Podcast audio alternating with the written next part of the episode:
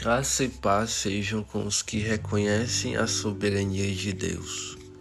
O verso-chave da mensagem de hoje está em Marcos capítulo 3, versículo 11, que diz: Sempre que os espíritos imundos o viam, prostravam-se diante dele e gritavam: Tu és o filho de Deus.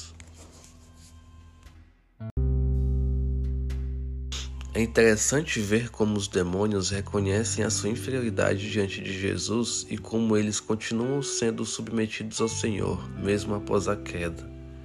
No livro de Jó, vemos Satanás indo se apresentar a Deus depois de rodear a terra, possivelmente procurando a quem possa tragar. A Bíblia não fala muito sobre essa apresentação, mas parece ser algo corriqueiro e imposto a criaturas celestiais intituladas, como o texto sugere, filhos de Deus. É interessante notar que até mesmo orgulhoso, aquele que tentou desafiar a Deus, tentou usurpar o trono de forma tola, ainda tem a obrigação de comparecer diante de Deus para prestar contas. E o que dizer dos tais espíritos imundos que se prostravam diante de Jesus e declaravam: Tu és o Filho de Deus.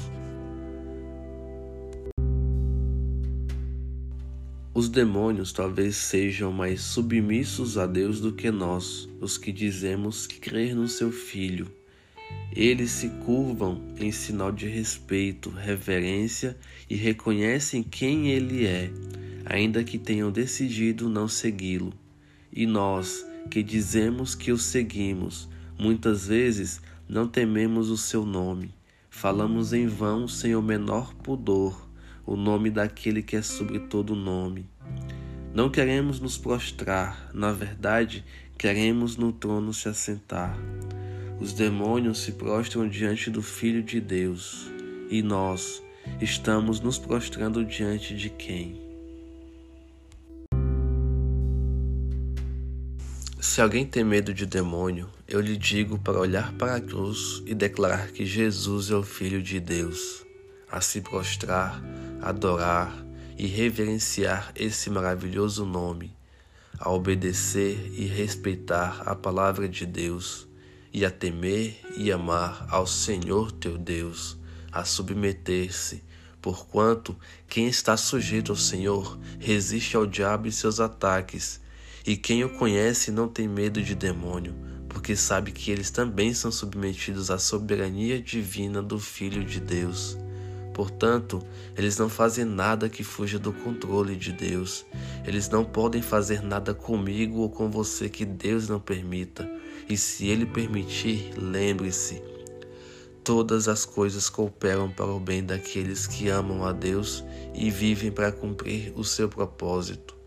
Por isso, se você temer a Deus, reconhecer que Jesus é seu filho e entregar sua vida a Ele, não precisa mais ter medo de nada, de ninguém, nem vivo nem morto, de nada, de anjo nem demônio, porque tudo e todos estão sujeitos ao soberano, a quem é devido todo louvor, honra e glória pelos séculos dos séculos. Amém. Oração. Pai, soberano e temível Deus, nesse dia, ensina-nos a temê-lo, a respeitá-lo e a nos submetermos a Ti, honrando e glorificando o Seu nome.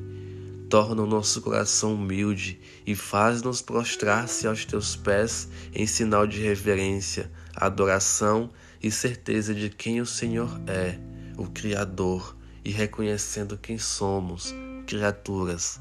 Ainda que sejamos filhos, somos criaturas e o Senhor é o nosso Deus.